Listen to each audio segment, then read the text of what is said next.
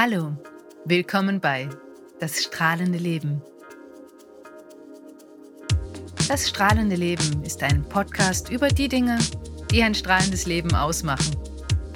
Hier findest du eine Mischung aus Wissen, Inspiration, persönlichen Geschichten und Interviews, um mehr Flow, Fülle und Freude in dein Business und dein ganzes Leben zu bringen. Mein Name ist Katrin Hammerschmidt. Schön, dass du da bist.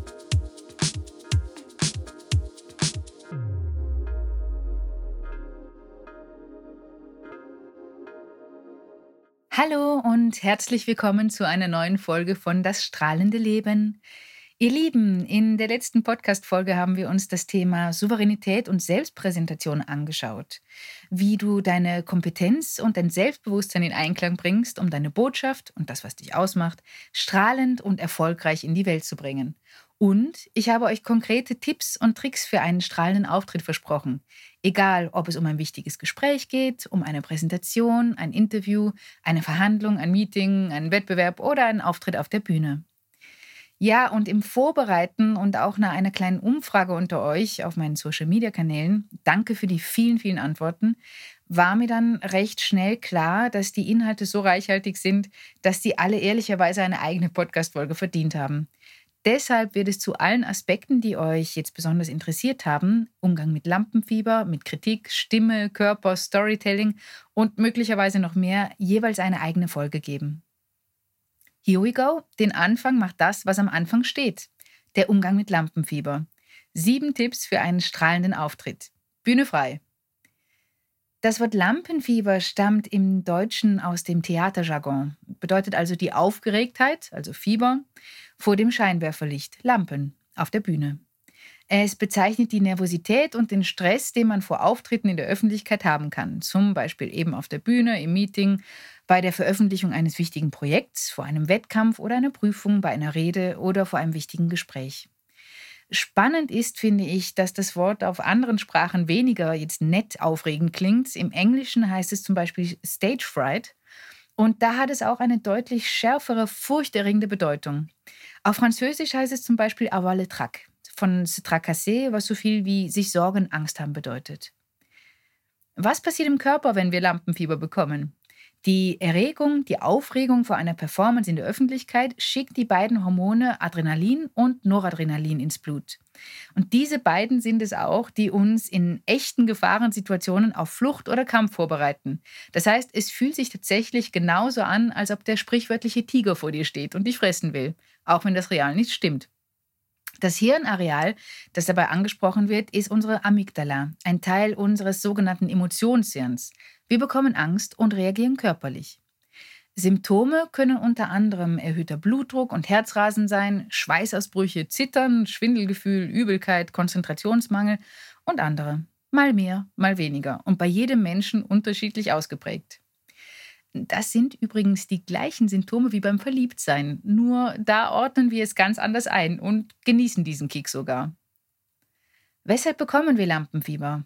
Naja, wir Menschen sind soziale Wesen und wenn wir in die Öffentlichkeit treten, haben wir Angst vor sozialer Ausgrenzung oder externer Beurteilung. Das ist normal. Das geht tatsächlich jedem Menschen so.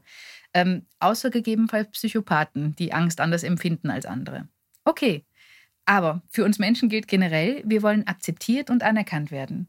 Wenn wir uns da draußen hinstellen und unsere Wahrheit oder unser Können zeigen, dann machen wir uns verletzlich. Das ist natürlich alleine schlimmer, als wenn wir uns zum Beispiel in einer Gruppe präsentieren. Also, die erste große Verkündigung heute. Lampenfieber ist normal. Viele große Künstler erzählen, dass sie auch nach jahrelangem auf der Bühne stehen, immer noch jedes einzelne Mal Lampenfieber haben. Und dass es ihnen aber dabei hilft, damit ihre Performance noch besser und packender wird. Was das Adrenalin ihr macht, ist, dass wir konzentrierter sind, fokussierter, dass unser Gehirn und unser Körper besser durchblutet werden. Also einfach gesagt, wenn wir es gut verwerten, wird es unsere Performance. Wenn es blöd läuft, übersteigen uns die körperlichen Symptome. Wir stottern, haben ein Blackout oder sind schweißgebadet. Und das lässt uns dann später natürlich die Bühne meiden, denn wer hat schon ständig Bock darauf? Dann sagen wir zum Beispiel zu den Kollegen, ach nein, präsentier du das mal, obwohl wir am Projekt mitgearbeitet haben. und uns vielleicht später ärgern, dass die anderen die Lorbeeren ernten. Oder wir denken uns, ach, ich bin eben so, die Bühne ist nichts für mich. Und trauen uns gar nicht mehr drüber, obwohl wir einiges zu sagen und zu zeigen hätten. Und hier finde ich es schon wichtig, mal hinzuschauen, denn es gibt einige Möglichkeiten, um mit Lampenfieber gut zu arbeiten und es gut in den Griff zu bekommen und mehr noch, es zu nutzen für eine tolle, befreiende und bekräftigende Performance. Ich kenne Lampenfieber in meinen beiden Berufszweigen als Coach bzw. Trainerin und als Künstlerin. Und da habe ich schon sehr früh Erfahrungen sammeln können. Mein erstes Solokonzert mit der Geige habe ich nämlich mit sechs Jahren gegeben. Ja, Wahnsinn, oder? Mini Katrin. Ähm, ich kann mich tatsächlich noch genau daran erinnern. Es war in einer Kirche. Im Publikum saßen circa 100 Leute. Das Orchester saß auch schon. Und ich musste von hinten aus der Sakristei mit meiner kleinen Geige ganz nach vorne gehen, bis zum Dirigenten. Und die Leute haben geklatscht. Und ich weiß noch, dass ich Bauchkribbeln hatte und ganz heftig grinsen musste. Und dass ich nervös war, aber nicht schlimm. Alles in allem war es eine super schöne Erfahrung, ähm, die alle meine folgenden Auftritte sehr geprägt hat. Später habe ich dann erfahren, dass Kinder generell seltener Lampenfieber als Erwachsene haben, weil sich in ihrem Gehirn das Areal, das Angst vor der Konsequenz von sozialer Ausgrenzung hat, erst später entwickelt, so circa mit acht, neun Jahren. An die 100 Auftritte folgten also bei mir und selten mit mehr als Bauchkribbeln. Vor allen Dingen auch nicht, wenn ich mit anderen in einer Gruppe aufgetreten bin. Das war mir völlig egal und das habe ich eigentlich immer nur genossen.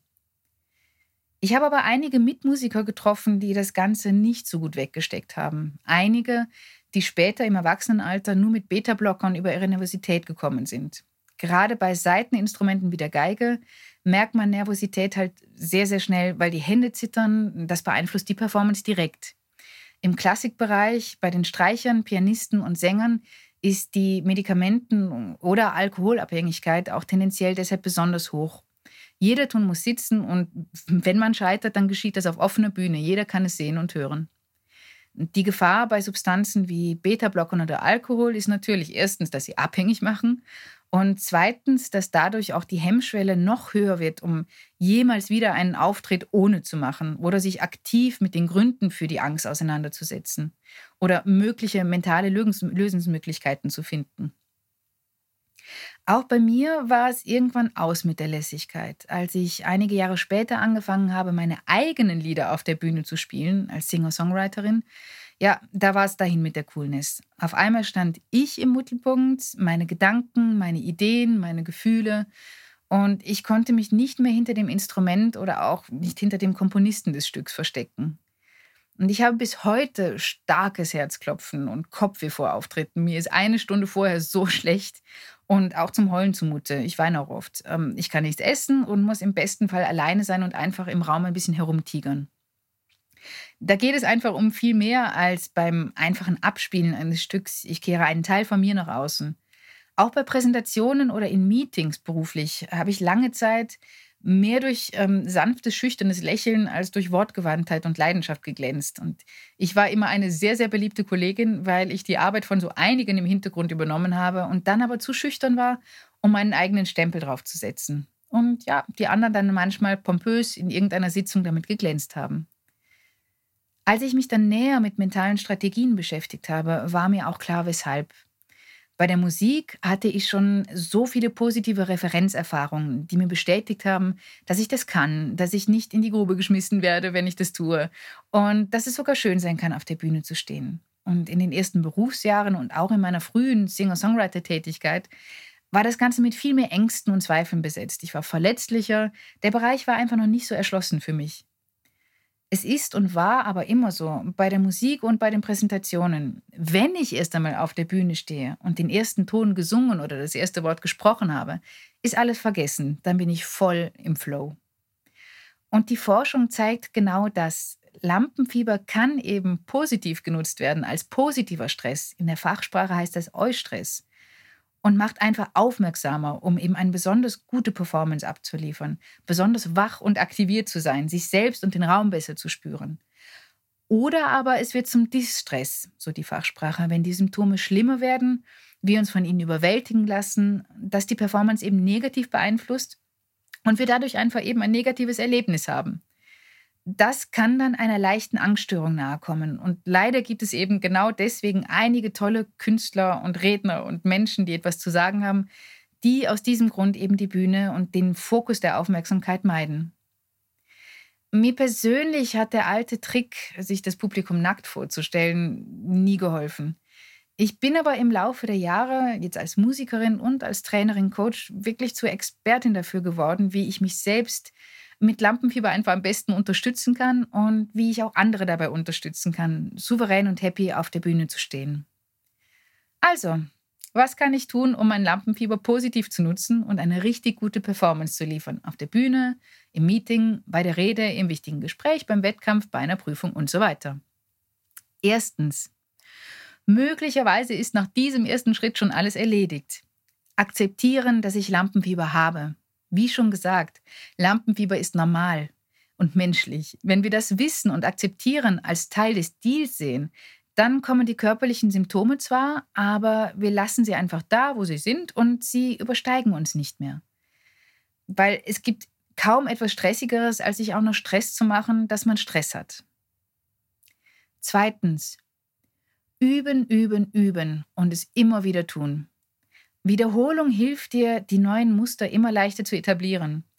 Das wird dann das neue Normal irgendwann für dich. Also trau dich immer wieder, kleine Schritte zu setzen.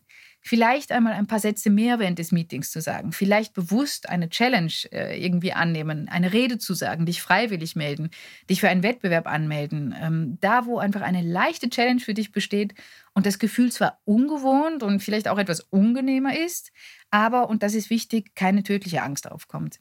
Denn ja, du sollst positive Erfahrungen sammeln. Und wenn du das Gefühl hast, es übersteigt dich, dann macht es vielleicht Sinn, zuerst einmal mit externer Hilfe hinzuschauen, wo die Befürchtungen liegen.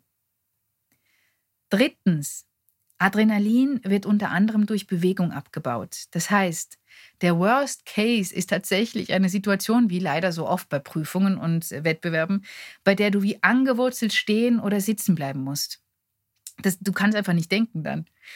Wenn du die Möglichkeit hast, dann bewege dich vorher. Wie schon erzählt, ich tigere meistens einfach alleine irgendwo umher, gehe spazieren, hüpfe, schüttle mich, Hauptsache bewegen. Auch Tönen, also Geräusche machen, hilft. Dafür ist es aber auch sinnvoll, alleine zu sein. Also laut Brrr sagen, Luft ablasten, das hilft. In jedem Fall, tu das, was dir gut tut und nimm dir deinen Rückzugsraum, wenn du ihn brauchst. Du willst nichts essen vorher, zwing dich nicht. Du willst keine Hände schütteln, sondern am Klo kurz heulen, tu es.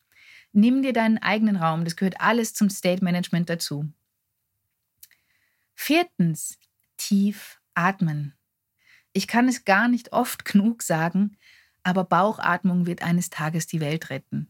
Wenn du gestresst bist, atmest du tendenziell eher in den Brustraum, oft auch durch den Mund. Und so kommst du ins Hecheln. Probier das mal und sage dir, ich bin so gestresst. Also atme mal in den Brustraum und sag, oh, ich bin so gestresst, ich bin so gestresst. Ja, fühlt sich stressig an. Das macht die Stresssymptome auch meistens noch schlimmer, sie potenzieren sich. So, und jetzt richte dich bitte einmal auf als Kontrast und atme ein paar Mal tief durch die Nase in den Bauchraum. Dein Bauch hebt und senkt sich. Und jetzt sage noch einmal, ich bin so gestresst, ich bin so gestresst. Ich bin so gestresst. Siehst du, du schaffst es gar nicht mehr, diesen Stress überhaupt glaubhaft rüberzubringen, wenn dein Bauch, wenn deine Atmung entspannt ist. Fünftens. Visualisiere, wie es ist, wenn alles klappt. Stell dir vor, wie es aussieht, wenn alles optimal läuft.